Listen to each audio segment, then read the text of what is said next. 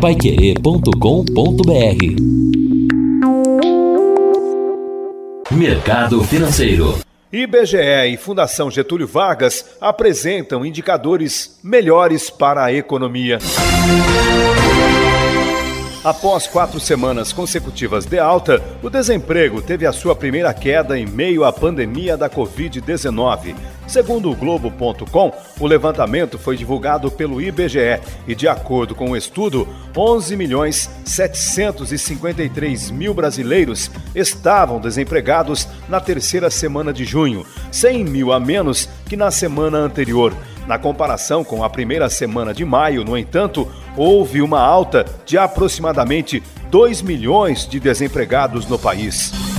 O índice de confiança do empresário industrial voltou a se recuperar em julho, após atingir o seu menor patamar em abril, quando a crise provocada pela pandemia esteve mais aguda. A informação foi divulgada pela CNI, a Confederação Nacional da Indústria. O indicador teve a terceira alta seguida e chegou aos 47,6 pontos, 6,4 acima do registrado em junho. O índice varia de 0 a 100 e valores abaixo de 50 demandam falta de confiança. De acordo com a CNI, o índice de atividade econômica da Fundação Getúlio Vargas mostrou crescimento de 0,5% para o mês de maio, na comparação com abril.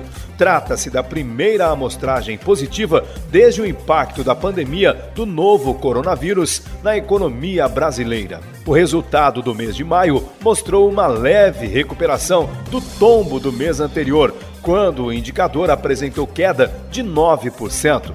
Em março, quando começaram os primeiros efeitos das políticas de isolamento social, a redução havia sido de 4,9%.